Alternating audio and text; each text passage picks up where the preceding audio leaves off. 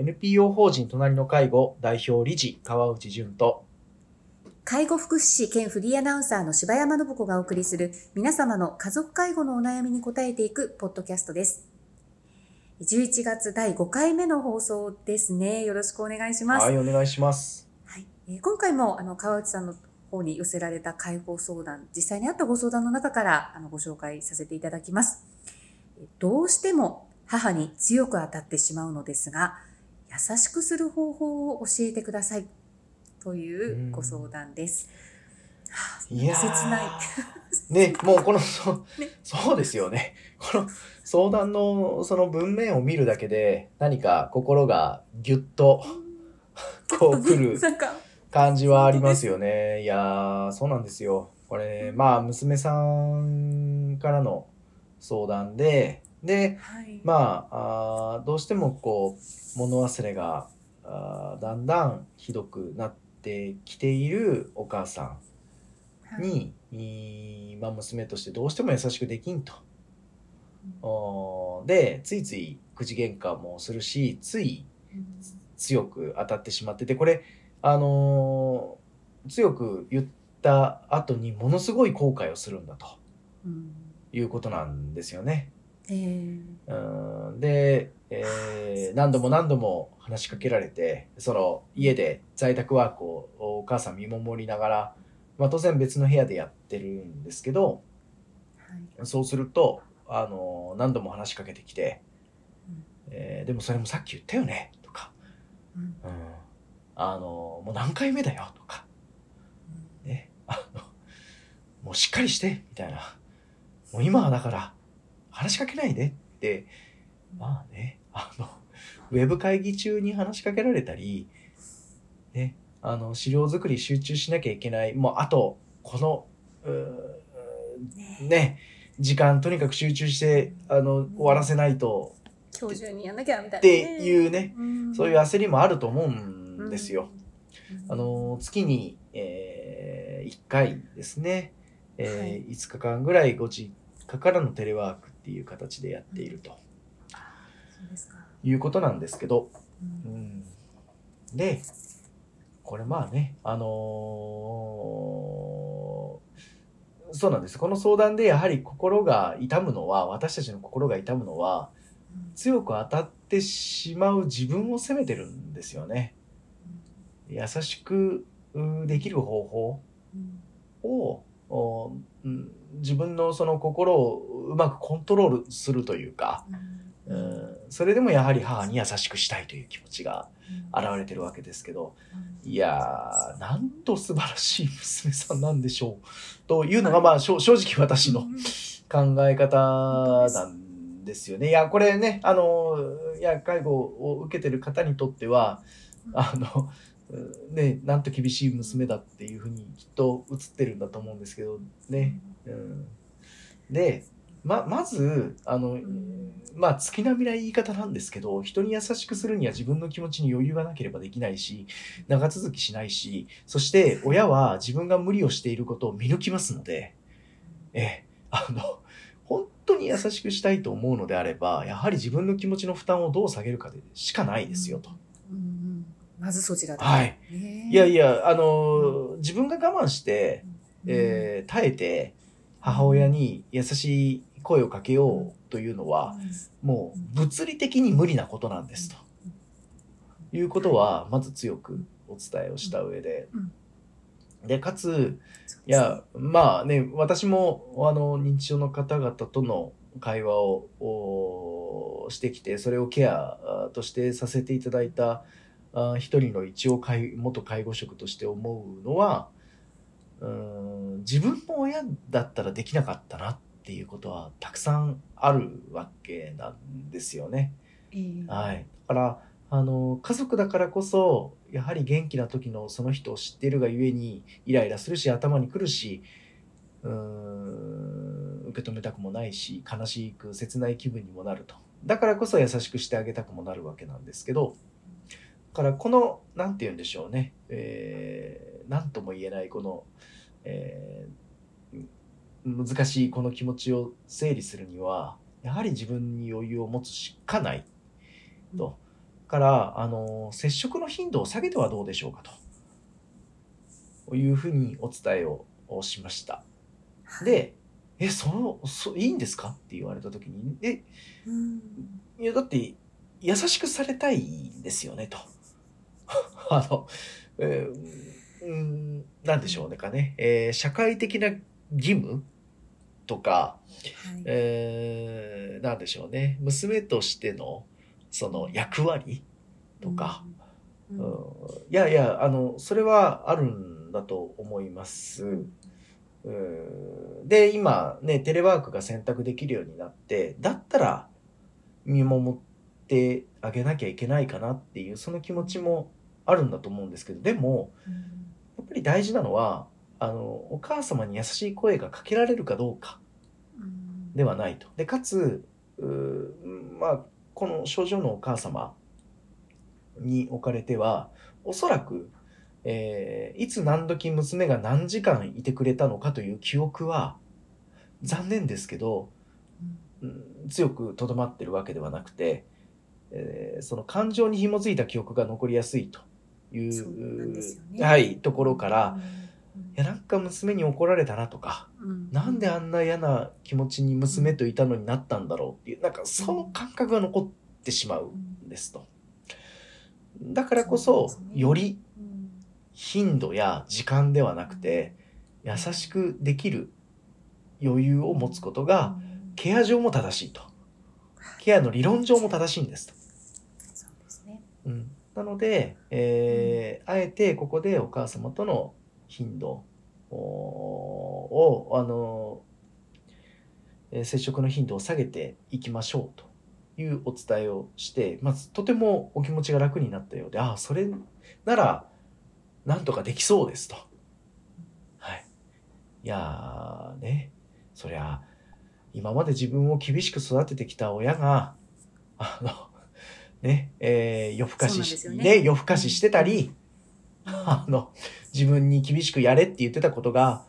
だんだんできづらくなってる姿を見れば、そりゃあ切な切なくもなるし、なんかこう、あんたが私にやれって言ったんじゃないかっていうこの 気持ちになるのはもうしょうしょうがないというか、いや、それを耐えましょうっていうのはちょっと違うんじゃないかなと思っていて、近くにいて頑張って耐えましょうっていうのは、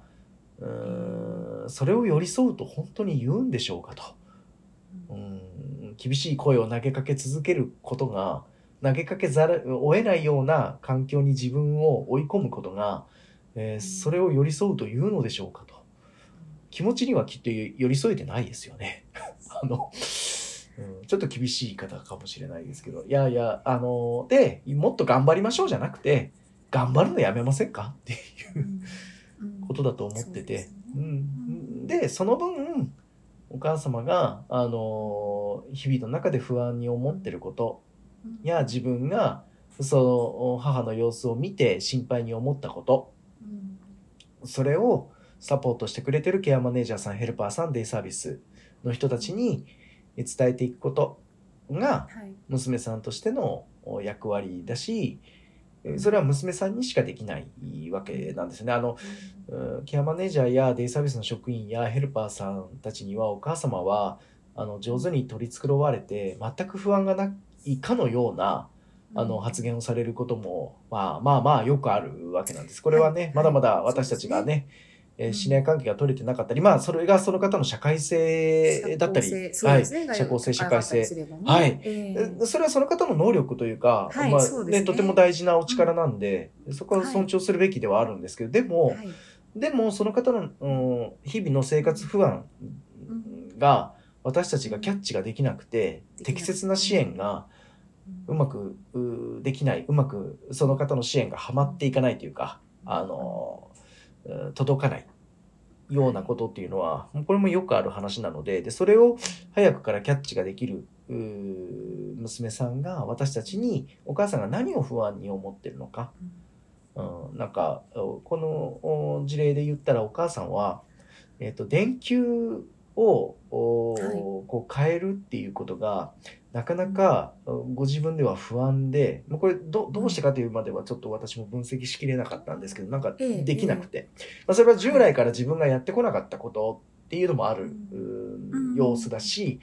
うん、この、えー、と電球が切れていてそれをこう変えるっていうその、はい。生活動作を取ることにご本人が強く不安を持ってるのか、うん。まあまあいくつかあるんですけどでもここういうエピソードをお知らせいただくとあうん。この方にとっての不安がここにあってじゃあそれを少しでも和らげるような会話だったり日々の関わりができることでうん。この方がまたは一段私たちにあの心を開いてくれる機会になるので、うですね。えはい、ぜひここはあの娘さんとしての役割をなんかできるだけ一緒にいてあげるということではなくて、ええもっとあの俯瞰したというか一歩引いて、えーいただいて、でそうすれば優しくできるしうん。うーん究極で言うともともと母娘同士の会話が優しい会話だったかどうかももう一度考えてほしくていやあのああたかも喧嘩してるように会話してるのがそれが母娘のもともとの会話だったなら私はそれでもいいと思うんですよね。あはいはい、い。や急に変えなくてもいいそうそうなんですよ。なんかね、うん。相手があの介護が必要になったからと。じゃないけど。そうですね。介護が必要になったからといってうんうん。ね、母娘であることには何も変わりがないわけですから。だから、そもそもこの優しくということは、そのお母様にとって、こその今までの娘という存在であり続けることが一番の優しさであって、あ何かあのそうですね。なんでしょう、声色が丁寧になって、ゆっくり話すことが、必ずしもお母様にとって優しさではないかもしれないんですよね。うん。ここも、あの、一歩立ち止まって考えていただきたいんですけど、でもこれも、あの、ご家族の中だけで判断って本当に難しいから、あのそうですね。やっぱりケアマネージャーやヘルパーさんデイサービスの方々を巻き込みながら一緒に考えていっていやん娘として母に優しくするということはそもそもどういうことなん。でしょうっていうことから考えられるとすごい親孝行だなって思いながらはいこの話を聞きでそう返しました。あのうん優しさって何ですか？って、いや、なんか、ちょっとこう、なんか、若干、あの、ちょっと、あの、ちょっとこう何かこう、グ怖い。ちょっとね、心理カウンセリング宗教チックな、大丈夫なんでしょうか、私は、と。いうふうに、あの、思う部分もあるんですけど、いやいや、あの、おもともとの、あの、関係性ってどんな、あの、形で、で、その、はい。お形をできる限り維持していくのがあの娘さんができる優しさであって何かその世の中的に言われる優しさとか、うん。そのね時にうん。ものの本に書いてあるような認知症の方に対してのコミュニケーションの基本原則みたいなもね。を接し方ね、ええ接し方をうん。何かこう、うん。えー遵守して支援することはうん。それはあのーご家族の形はね金太郎飴じゃないのであのうん。みんなそれぞれの表情がありそれぞれの形があってでそれぞれの距離感があっていいのでいやもう無理しないでいいんじゃないでしょうかねっていうことはあのーお伝えして、まあ、とてもあのお気持ちが楽になったようであのお最後はニコニコしてくださってあの笑ってくださってたんでいや本当にええ。でもすごく納得してくださってそうですよねって なんか母に優しくするなんてねえなんか気持ち悪い感じもあったんですよと。でもなんかこうね母が混乱してたりうーん辛そうな表情を見てたりすると、うんこちらがやっぱり動揺してしまって何ができるんだろう。何か母に対して自分ができることは何だろうというか、うん、そういったことをこう探していってで結果あのお互いがあのストレスをため合うようななんかそんな関係になってきてしまってたということに気づいてくださったんで、本当に良かったなと思いました。はい。そうですね。勇気持ってね、相談してくださってよかったですよね。本当です。そう思いました。はい。はい。ありがとうございまありがとうごした。ざいました。皆様の家族介護に関するお悩みを募集しております。ラジオネーム、年齢、性別、家族介護のお悩みをラジオアットマーク老人介護 .com までお送りください。